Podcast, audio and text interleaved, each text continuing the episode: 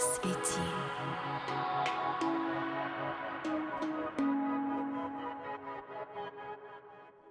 Дорогие друзья, всем привет! Прямо сейчас передо мной сидит Омкар, мастер игры Лила, создатель школы Омкара. Школа готовит, подготавливает, обучает ведущих игры Лила, йогин, путешественник. Омкар, привет. Привет, Анечка. Через тебя прошли тысячи людей, тысячи игр, сотни, не знаю, очень много. Скажи, что ты чувствуешь, когда ты ведешь игры? Я... Мне интересны люди. Знаешь, как я не так давно ехал в метро в Питере и поднимался на эскалаторе и вглядывался в людей. Они разные все. Кто-то грустный, кто-то влюблен, кто-то вот все какие-то свои истории проживает. А мне интересно вот рассматривать людей через призму Лилы. Это вот такой хороший способ знакомиться с людьми, знакомиться с их путями. И да, можно поучаствовать в пути человека, а это уже вообще интересно. Скажи, ты так много лет уже ведешь эту игру. Что тебя продолжает мотивировать на этом пути? Ты знаешь, вот у всех же свои кайфушки жизни. А, у каждого человека есть свои некие такие вот штуки, что нас включает, что нас вдохновляет. А для меня, когда я вижу, что с человеком что-то случилось, благодаря вот некому взаимодействию, которое случилось между нами, то есть он что-то понял, что-то увидел, что помогло ему быть более соединенным со своим путем, а значит, более счастливым. Мне хорошо. Я в этом имею некое удовольствие, и это такой бесконечный, на самом деле, процесс, потому как сколько людей, столько путей и столько ответов. И для меня, наверное, еще вот если говорить, перечислять дальше причины, почему я продолжаю годы этим заниматься, то это еще и мое обучение экстерном. То есть я же получаю ответы людей вместе вместе с ними. И да, это такое обучение экстерном, в том числе для, меня. Вот знаешь, меня недавно спросил один человек, как это работает. Он э, светский, так скажем, преподаватель э, mindfulness разных практик, но Аня, вот как это работает? Расскажи мне. Умкар, как это работает? Мы не видим всего. Это уже очевидно, что некий тонкий мир, он существует. И кто-то скажет, что даже хорошо, что мы не видим других неких измерений, благодаря которым вот происходит та магия, которая случается на поле Лилы. Как один из э, ведических лекторов, однажды вот я услышал такую мысль, что в Ведах описывается 64 измерения, из которых мы видим только три. То есть вся остальная вот это, эти слои реальности, они нам недоступны к восприятию, но это не означает, что их нет. Угу. И существование тонкого мира, оно уже для всех очевидно, и есть люди, воспринимающие в большей степени вот эти самые слои, их называют ясновидящие, их называют там экстрасенсы, они есть. И некоторые из них переходили на процесс, на лил, и каждый по-своему описывал, как это работает. И послушать их было очень даже интересно есть э, силы, которые участвуют в наших путях. Есть на сегодняшний день я использовал, попробовал много инструментов, которые позволяют получать ответы вот от высших сил, так можно сказать. Это руны, это таро. Но вот сейчас я остановился вот на этом, и вот 12 лет уже изучаю этот инструмент. И, как я часто говорю, спустя годы меня есть четкое понимание, что мне жизни не хватит, чтобы развернуть все те оттеночки, ту глубину, которая есть в Лиле. Как это работает, я не вижу. Я просто, когда впервые соприкоснулся с тем, вот, а, что это, и для меня стало очевидно, что оно работает, еще не понимая, как. Вот это вот то, что называется мистика, да, что ты видишь, вот это, это работает, и ты не понимаешь, как, ну, очевидно, ну да, оно работает. И когда... Ну, для того, чтобы увидеть, что это работает, достаточно просто понаблюдать за процессом, да. Как вот эти тонкие механизмы, их описывать нам апеллирую вот этими вот э, материальными штуками, сложно. Может, и не нужно на самом деле. Да, ты знаешь, ты часто говоришь, что одна игра может сэкономить годы человеческих, человеческой жизни. Действительно, я тоже была свидетелем, что действительно за 8 часов игры могут у человека такие осознавания прийти, такие открытия. Вся жизнь может поменяться после игры. Очень часто на поле нас спускают змеи много-много раз. И когда мы уже устали, я вот тоже такое слышала, что ну я уже устала, я сдаюсь. И вот когда человек сдается и отпускает некое вот, не знаю, в себе напряжение или что-то, что-то, он быстро заканчивает игру. Как это работает? Для тех людей, кому важно научиться сдаваться, это работает так. Для тех людей, кому нужно включиться, уже начать что-то инициировать в жизни самостоятельно, оно работает по-другому. Она выравнивает.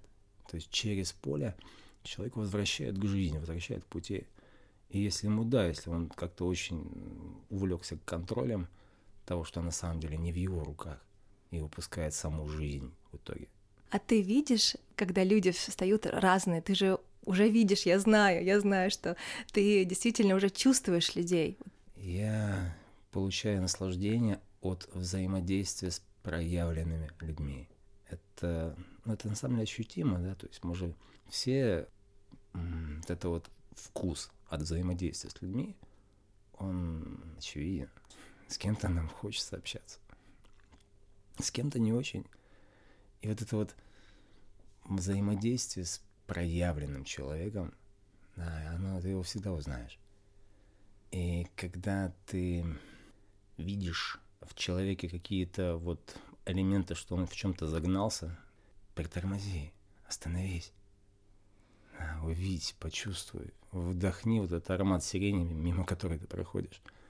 Люди не помнят жизни своей, жизней, жизней своих. Они, многие, настолько вот эта гонка за чем-то, непонятно зачем, она, она пронизывает сознание очень многих людей, и теряется вот этот вкус.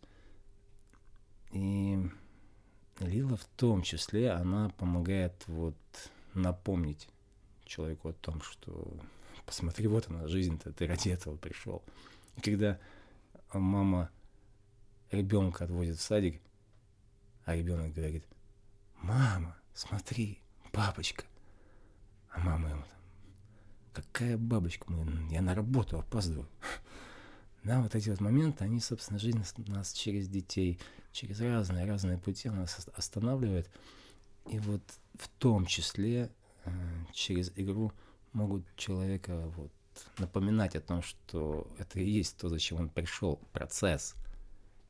Не достижение каких-то там mm-hmm. целей, результатов, а сам процесс.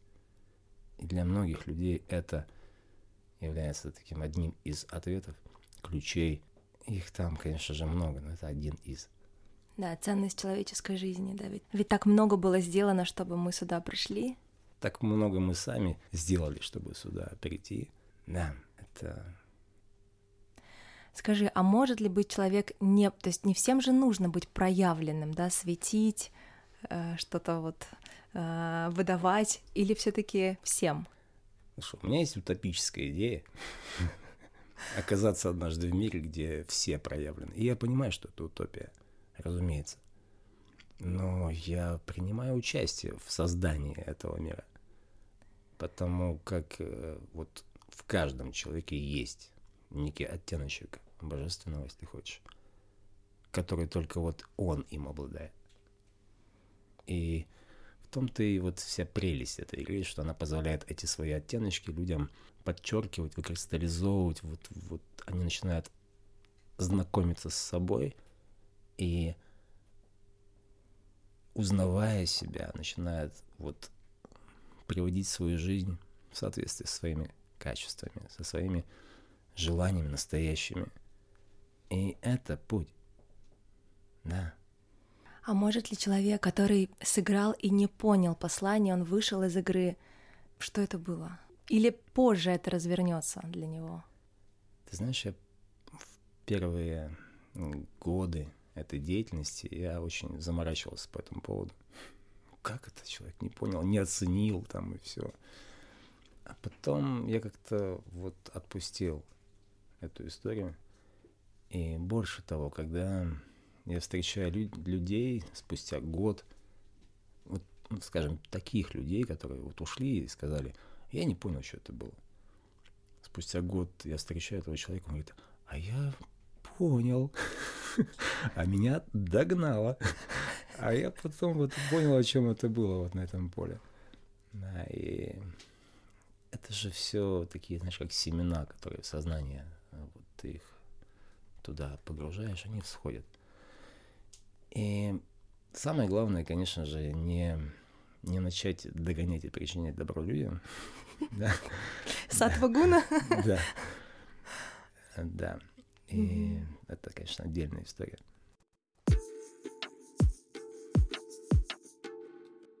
Скажи, как начался твой духовный путь? Я родился 19 апреля 1977 года в городе Тольятти. И начался мой духовный путь. Но если говорить о том, как начался мой некий осознанный духовный путь, он начался в Индии.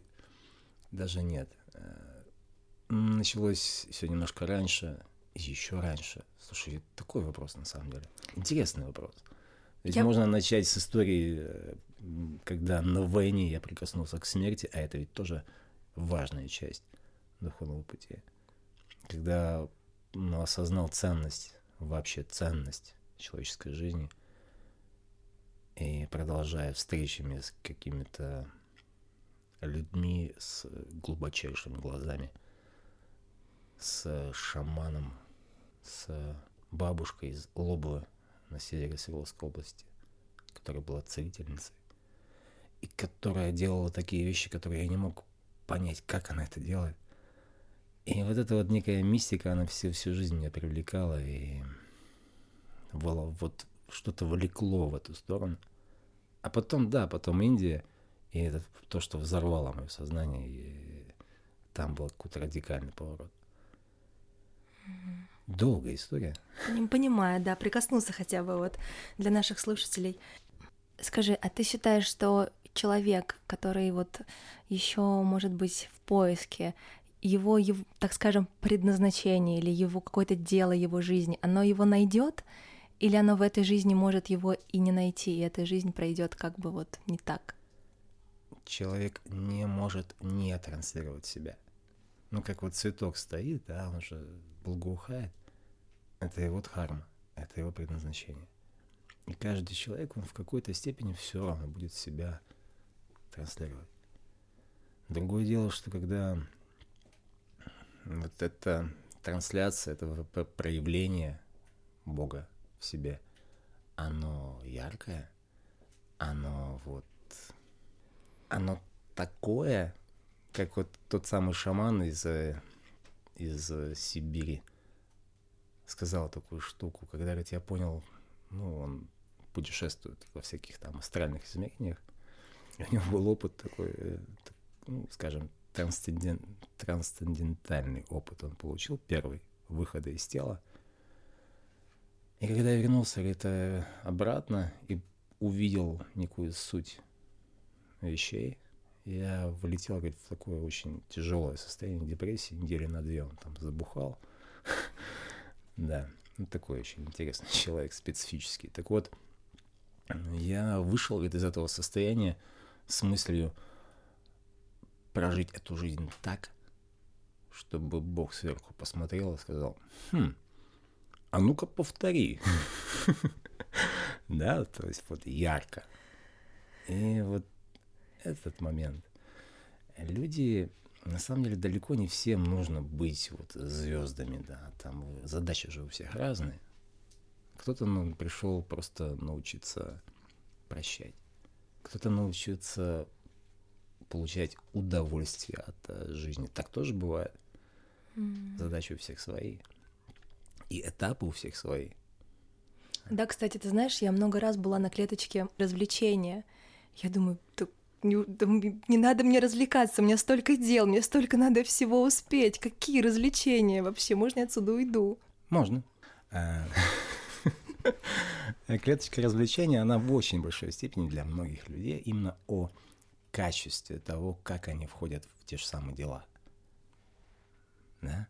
Ведь очень можно по-разному делать. И когда вот тот самый контроль, тот самый старающийся сделать вот наилучшим образом, он немножко отпускает свои вот эти вот потуги. Иногда это лучшее, что можно сделать для того, чтобы процесс вот легче и красивее разворачивался. Потому что в нем же не только мы участвуем, есть еще часть реальности, которую мы не видим, вот ты знаешь, ты как-то тоже сказал на обучении, когда я у тебя училась, что так все устроено, что нас не могут не слышать.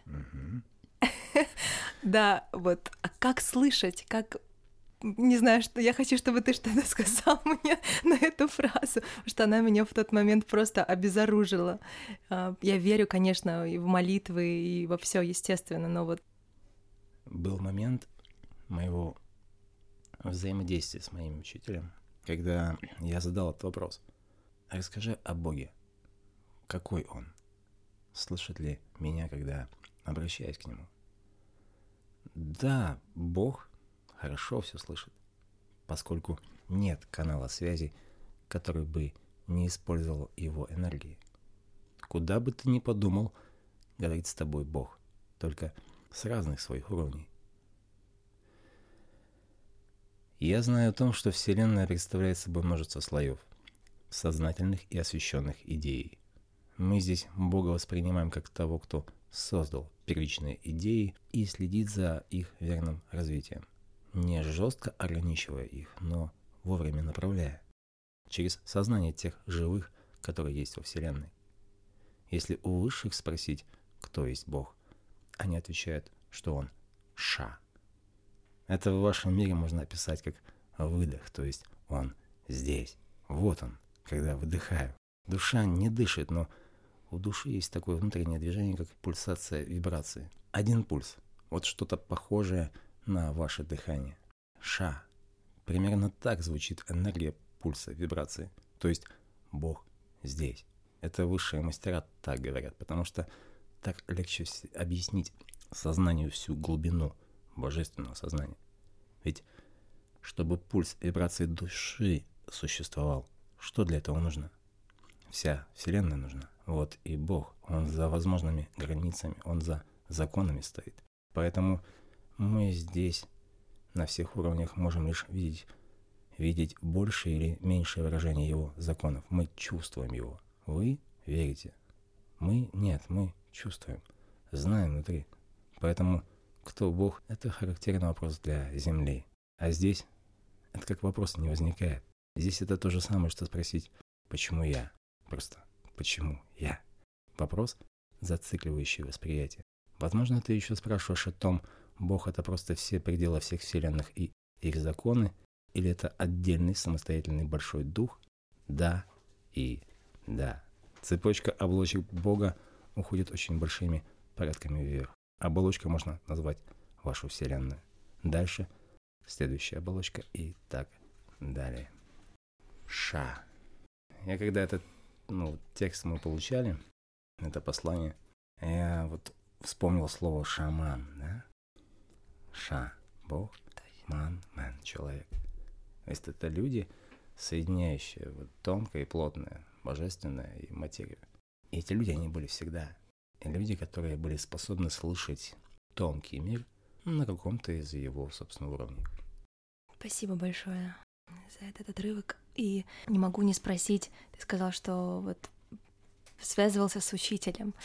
Если ты можешь рассказать немного о нем и как ты нашел его, и как ты общаешься, или вот об этом процессе. Это долгая история.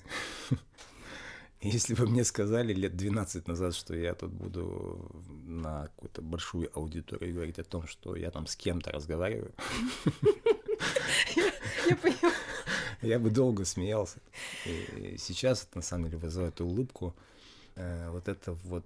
Ну, то есть в 2014 году впервые случилась вот некая встреча. Первая моя встреча, это случилось через человека. Есть такая э, женщина, зовут ее Ксения Кади она, она является вот специалистом в этой сфере. ченнелинг, способ, путь получения посланий от э, высших сил.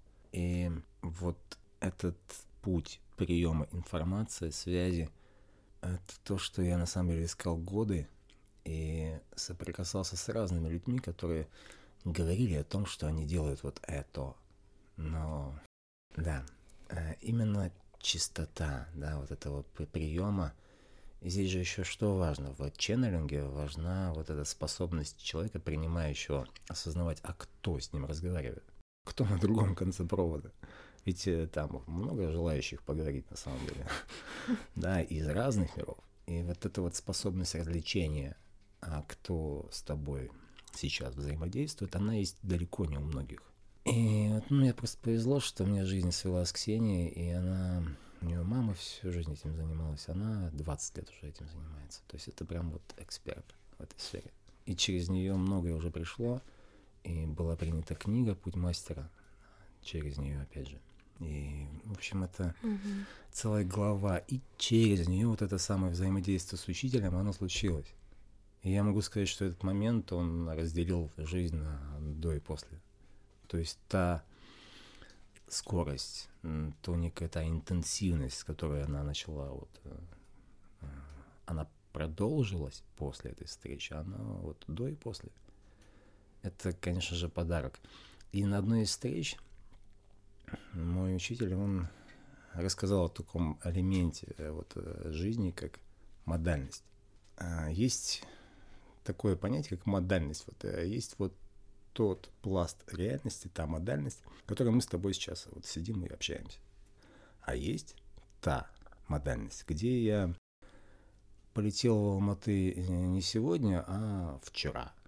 Ну, по каким-то причинам решил полететь раньше. И эта модальность, она подразумевает, что наша встреча, она не может состояться. И вот эти вот точки выбора, которые мы делаем, а там жизнь может повернуться так или иначе – и в этой встрече с учителем он раз, как раз рассказывал о том, что душа не ограничивает себя выбором одного только лишь из вариантов.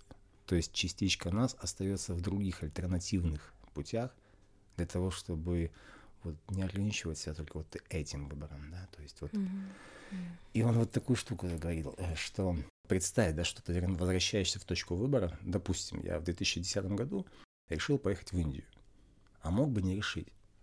Она говорит, если бы ты не поехал, то в той модальности наш контакт прямой не, не предусмотрен. Да? Mm-hmm. И вот он говорит о том, что представь, что ты оказываешься снова там, и ты сейчас спрашиваешь себя, а хочешь ли ты по-другому поступить? И вот это вот ты знаешь, хочешь или нет. Так вот это знание, это не некие такие догадки, а это связь с проекциями, которые там остаются проекция нашей души. Угу. Там не остается нашей воли, или она остается частично, да? Но вот эта вот часть нас, она там есть, и это такой объемный, многоуровневый путь у каждого из нас. Ну, это такая обширная тема, на самом деле. Понимаю, но все-таки пока мы не да, как в двух жизнях, ну и ты говорил, по-моему, пока душа, ну и мы это через Лилу тоже понимаем, пока душа не выполнит весь э, как бы план на, на какой-то отрезок времени, мы отсюда не уйдем. Или, или как? Никто не может сказать, ну, случится да. ли путь. Да, это большая игра, где самими высшими все ставится под сомнение. Никто не гарантирует того, что план, некий план, он есть, но он такой, скажем, так его можно назвать, генеральный. Да, и этим объясняется да, вот момент, когда человек приходит к астрологу, смотрит свою натальную карту и понимает, что вот здесь да, на каком-то этапе жизни, а дальше нет.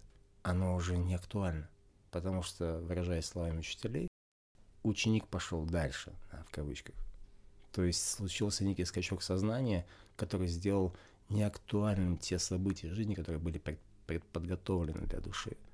То есть ему это уже, этой душе это неинтересно, оно не актуально. Угу. И в этом случае начинают выстраиваться новые события для этой души, для этого человека. И в этот момент, да, что ничего не предназначено на самом деле. Мы не знаем, чем это все закончится. И человек, у которого в гороскопе написано, что он станет царем, не факт. Да, у него есть качество, у него есть потенциал, да. Но как это все будет разворачиваться? Там есть множество факторов. Есть воля других людей. Есть путь самой планеты. События, которые в глобальном смысле разворачиваются сейчас очень ярко, на самом деле. Это все влияет на путь каждого из нас. Это как раз-таки вот суд харма, да, собственная, свои оттеночки. Тоже где-то говорил, что ярким показателем правильности пути является радость. И наоборот, печалька, когда мы что-то делаем не то. Это, ну, разумеется, это некие индикаторы, которые показывают, как оно есть. И здесь можно много говорить. Я только единственное здесь хотел вот сейчас, учитывая, что у нас не так много времени есть да. в эфире, хотел сказать, что вот одна из тех причин, почему я этим занимаюсь, вот уже 12 лет, эти тысячи людей, которые я видел перед собой, это благодаря этой деятельности я увидел вот этот вот, именно увидел из своего опыта, сколько людей, столько путей. И нет того, что было бы вот правильно жить вот так вот эти вот некие универсальные законы, которые, они есть, они, разумеется, есть. Но столько оттеночков есть у вот, э, путей людей. И что, казалось бы, для меня, с моей точки зрения, вообще неприемлемо и неправильно, я вижу через Лилу, что для другого человека это нормальная такая история. И уже сейчас вот в этой точке пути бить себя в грудь и говорить, что вот так правильно – вот этот харма, это вот верно, я уже точно не буду. Потому что это очень все индивидуально. Та самая суд харма, которую ты упомянула, она вот это индивидуальный путь человека. И там настолько много разных факторов, которые влияют на вот эти самые выборы, что да, там как однажды прозвучало от учителей, когда высшее предлагает душе шаг, они внимательно смотрят за тем, как излучается душа в момент вот этого самого предложения. И никто не может предсказать, что в нем произойдет. То есть реакцию души mm-hmm. никто не может предугадать. Если она не воспримет, то... Она не пойдет туда, куда ей, собственно, предложено, и это ее право. Фундаментальная свобода выбора души. Она есть у каждого из нас, и согласно ей мы вправе решать, куда нам идти. И здесь нет обязательности. Мне как-то очень понравилось э, твое выражение, может быть, оно не твое, где-то в эфире. Тонкое определяет плотное. Э, это факт. Просто хочется эту тему тоже немножко раскрыть для слушателей, как все-таки, когда человек не видит, да, и немножко вот а, не может подняться, не хочет, не понимает, как подняться вот на этот уровень души, посмотреть немного выше. Что бы ты мог вот про это сказать? Может быть, через игру или твой опыт многолетний? Есть один элемент, который понятен людям. Это энтузиазм. Это внутреннее желание жить. Это интерес к жизни. И вот этот самый интерес, он, он есть тогда, когда тонкому, сутевому нашему, вот некому составляющей нашей части, душе человеческой. И ей интересна вот эта дорога, этот путь. И в Лиле это, собственно, вот это и происходит. То есть человек приходит с потухшими глазами, так бывает. Приходит, не понимая вообще, но у него смысл потерялся. Он не видит, ему не интересно то, как сейчас выстраивается жизнь. То, как сейчас вот у него что-то там ну, происходит. И через Лилу его возвращают, ему напоминают. Что-то происходит, опять же, да, вот тонкое, плотное. Да. Вот если взять какие-то, эм, когда фокусники показывают какие-то фокусы, да, там есть такая тоненькая паутинка, которую не видно со стороны, но она есть. И он с помощью этой паутинки он как будто какой-то предмет там висит в воздухе, какая-то палочка там крутится и так далее. А на самом деле все просто вот тоненькие ниточки, которых, которые не видно, но они есть. И фокусник ими манипулирует. Вот оно, собственно, mm-hmm. так и работает. И тот же кубик в Лиле, им Да. Кто, кто его кидает? Им двигают, разумеется. Им двигают. И касаемо вот этого самого, я хотел бы угу. здесь немножечко еще раскрыть историю о состоянии, том состоянии, которое, если описывать это состояние, это равновесие. Это Лиле, это сердечный центр. А, момент, когда человек проживает опыт открытия сердца, вот у него все хорошо. Знаешь, вот это с, милым рай в шалаше, вот это состояние, когда вот, может быть, кушать ничего нет, да. Вот это есть, все есть. Да. Это счастье на уровне души. Так вот, фрагмент маленький из да. Последнего комментария, что мы получали к этой клеточке, он в какой-то степени отражает вот этот вот э, о присутствии, об интересе к жизни нашей души. Область жизни, которая открывается, когда человек ощущает равновесие, действительно может показаться опасной потому что он в таком состоянии уже технически не может быть под властью запутанных человеческих схем. Вот ему говорят, да ты не должен был так делать, а сердце открыто. И он вроде бы слышит, но не верит, потому что как это не должен был? Я же вижу, что все в равновесии теперь во мне. Состояние, которое длится недолго, не так долго, но может человек все чаще и чаще в него входить. Через установление правильного положения вещей в своей жизни убирает то, что не сходится с ним, соглашается на то, что сходится с ним, и входит в равновесие. Почти каждый человек может сказать равновесие либо недостижимо, либо скоротечно. Но это не равновесие потому что на него не влияет изменение условий. На него влияет только то, отказался ты свое равновесие сейчас восстановить или нет. Отказываются люди восстанавливать равновесие для себя в себе, когда вдруг считают, что какое-то дело или чья-то просьба, чья-то судьба и так далее важнее его равновесия в себе. На самом деле, когда оно теряется, его не так сложно восстановить. Но если человек делает, не делает этого, откладывает, начав заниматься делами вот в таком состоянии неравновесия, тогда оно теряется больше и больше. И в какой-то момент можно дойти до того, что человек вообще уже не понимает, как можно достичь ему внутри себя равновесия. Все не нравится. Никак неправильно. Это он просто замучился без равновесия. Это значит, что он без равновесия уже несколько лет. Именно поэтому, когда ты в таком состоянии равновесия, тебе хоть что могут говорить, это не изменит понимание, что все, все совершенно сейчас для тебя правильно. Ты даже можешь видеть чьи-то слезы по поводу твоих действий. Но равновесие не может лгать.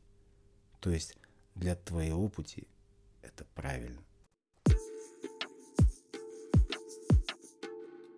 Ты знаешь, я когда играла с тобой несколько лет назад, для меня вообще игра стала поворотным просто событием. Я хотела спросить, ты, наверное, игры других людей уже не помнишь, правильно? Или какие-то только яркие вот? Я бы с ума сошел, если бы я помнил все игры. Это так, конечно. Это некая защитная моя э, такая функция тела, если хочешь. Mm-hmm. То есть я сплю после игры, просыпаюсь, и я ничего не помню. Я, кстати, также, я вот сейчас стала проводить, и я тоже, я помню, яр... ну, не то чтобы ярких, все яркие, но вот какие-то особые э, истории. Как ты поддерживаешь себя после таких длинных процессов? Я... Мне важно время для себя. Оставаться одному, оставаться у водопада, у речки – время для себя. При всем при том, что мне доставляет удовольствие участвовать в процессах других людей, видеть перемены, которые случаются с ними. Эти самые перемены, они бы не происходили, если бы у меня бы не было никого моего состояния, благодаря которому вот э, я делаю то, что я делаю. И возвращаться вот в это состояние важно. Как ты считаешь, а, в прошлой жизни, если мы допускаем того, что мы не, тут не в первый раз, ты уже ведь был связан с этой игрой или нет? Или вот... Я не знаю. Я не знаю вообще, да, то есть мы можем предполагать, мы можем верить учителям, которые говорят о том, что есть там прошлое воплощение. И вообще, если вот предполагать, то, разумеется, каждый человек, он же не просто так пришел уже с неким уровнем. Бывает так, что знакомишься с 18-летним парнем и понимаешь, что в нем столько мудрости. Он... Кто он вообще? Откуда у него это? И как у меня было, да, я поехал в Индию, начал вот изучать какие-то знания, связанные с йогой. И начал просто жадно это впитывать, потому что, блин, да я это знаю.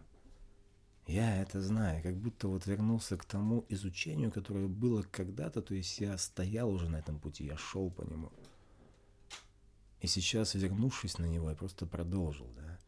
И это то, как учителя, они вот в книге «Путь мастера», они, вот этот смысл э, кармы, да, о чем это, они там очень классно это разворачивают с точки зрения того, что нет э, закона о возмездии в этой вселенной, его не существует накапливать. Накапливать знания, накапливать энергию, накапливать опыт.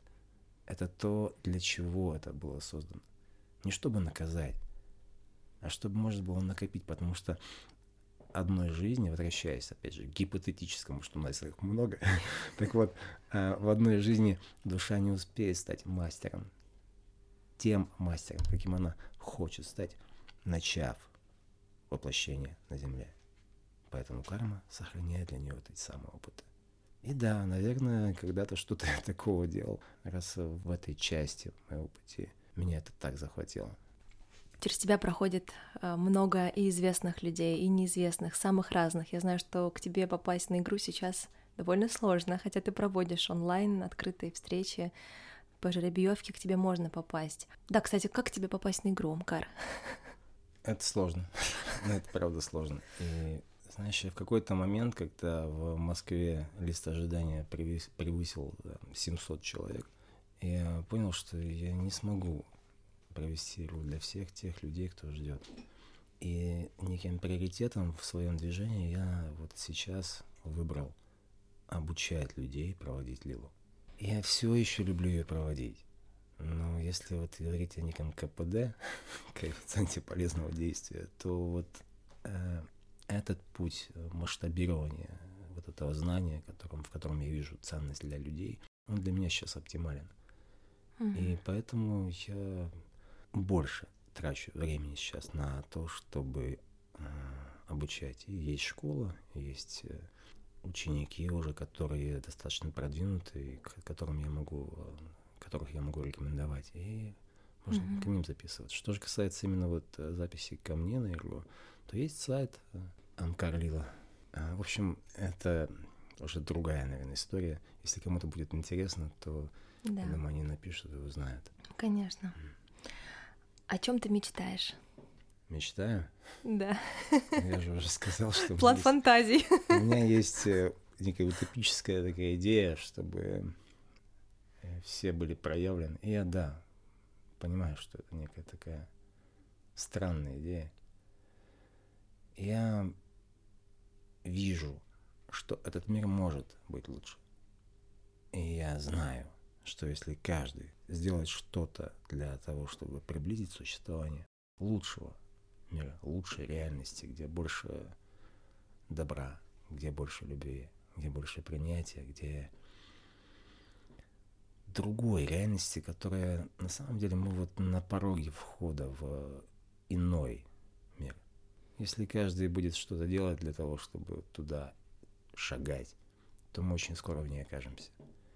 Если говорить о мире, о мире, о котором я мечтаю, то это какой-то такой мир. И он возможен. Я больше скажу, что есть от островки на этой планете, где это уже реализовано. Небольшие общины людей – где это уже есть. Видя эти прецеденты, я понимаю, что это можно сделать в глобальном масштабе. И да, это не, не простой процесс. Хочется от тебя какой-то а, для тех слушателей, кто нас будет слушать и хочет некого вдохновения, нет сейчас энергии, нет сил, что бы ты мог посоветовать, чтобы приблизиться к, к 68-й клеточке? Ты знаешь, вот когда нет сил, это то самое неравновесие, да, то есть когда теряется вообще момент, когда человек не слышит свою душу, когда он не идет за порывами своей души, когда он делает то, что, он, что, ему, что ему не хочется делать, идет против себя, врет себе. Это моменты, когда вот он начинает топать большими шагами в сторону э, потери энергии, потери смысла. И все, что нужно сделать для того, чтобы вернуться, это вот э, честно ответить себе на эти вопросы. А хочу ли я того, в чем я сейчас? И если нет, ну, надо что-то менять.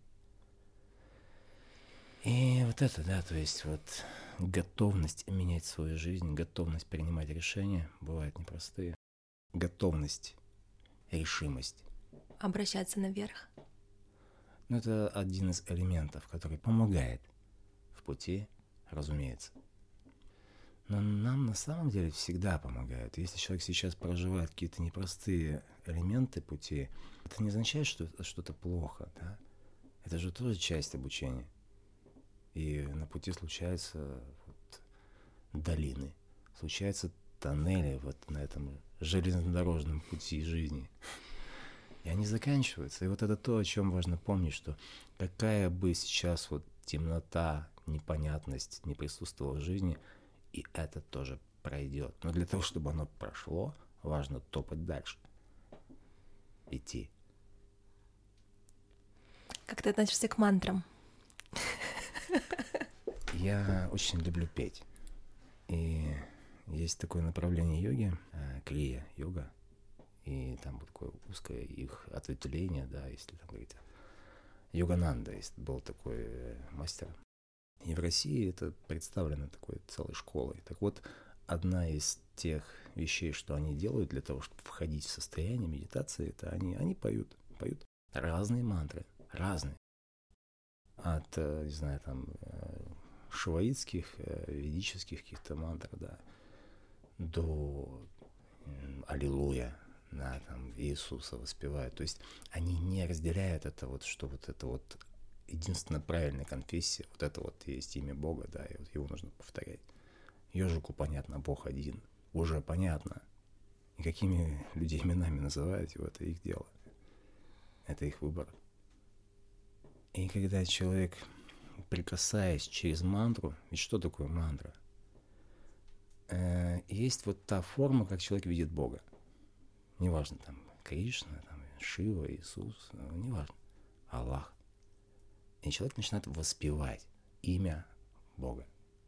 Тем самым это как будто, вот, как будто он звонит вот этой сути, высокой, светлой, чистой, и прикасается, он как бы с ней разговаривает. А пообщавшись, прикоснувшись к тем энергиям, в которых живет вот эта самая суть, он впускает это в себя. И да, почему люди бывают, ну, можно сказать, даже висят в этом годами.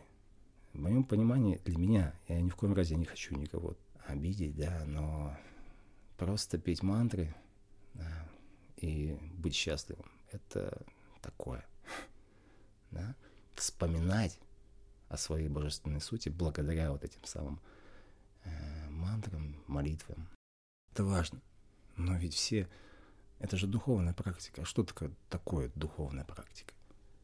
Это путь для того, чтобы человек вернулся, он соединился со своим духом, он вспомнил себя, и вспомнив себя, он начал жить в соответствии с волей своего духа. И вот это уже другая история. А для того, чтобы вспомнить, да, мантры, да, медитация, да, йога, да, все те пути, которые называются сейчас духовными практиками. Блиц-опрос. 10 минут. Последний. Мы тебя так задержали, прости, пожалуйста, ну. Да. Кофе или чай? Зависит от. Я склонен к тому, что ничего нет на Земле того, что было бы неправильным. А важно применять это верно. И тоже кофе может быть медициной в каких-то вещах. Но вот сейчас чай. Без чего не обходится ни один твой день? Без жизни. Самая длинная игра, которую ты вел? Четыре дня. Четыре дочери, четыре мамы, восемь женщин. Четыре дня происходила качественная сепарация мам и дочерей. Да. Качества, которые тебе нравятся в себе и которые не очень нравятся в себе. Я могу сказать, что это такая, знаешь, упрямство. И то, и то. То есть она бывает мне очень помогает в жизни, бывает мешает, да. Одна книга с собой, которую ты мог бы взять. Путь мастера, точно. Любимая музыка. Сейчас это есть такая женщина в Казахстане, зовут ее Нора. Она пришла на игру и в благодарность после завершения оставила музыку, которую она сама поет. И вот сейчас это оно, и мне сложно воспроизвести, но это вот голос проявленного духа в теле. Да? То есть это когда дух звучит через тело. Это настолько э, узнаваемо, настолько это ярко, классно, сильно. Сейчас вот это. Фильм, который ты мог бы порекомендовать? Фильм, три фильма, фильм, что-то вот. Кино, кино о Том Кара. «Мирный воин». Это тот фильм, который можно разобрать на цитаты. И там есть много ключей. Мосты округа Мэдисон. Это любовь? Да. Я не знаю, сколько раз я его пересматривал, но это именно, знаешь, вот это жизнь. Это настоящая игра, гениальная игра актеров, которые разворачивают перед нами свои какие-то истории. Даже не та история, что там была вот показана в этом фильме, а именно то, как это все было сделано. Твое место силы. Индия. И если конкретно говорить, то это Ришикеш. Благодарю тебя, Амкар. Это было просто волшебно. Спасибо. И я даже не знаю, на чем здесь закончить. Я просто хочу, чтобы наш разговор э, распространился. И если вы послушали наш подкаст, наш выпуск с Амкаром, поделитесь им, пожалуйста, в соцсетях. Это будет, мне кажется, очень важно для многих-многих людей. Во благо всех нас. Во благо. Всем до встречи. Свети.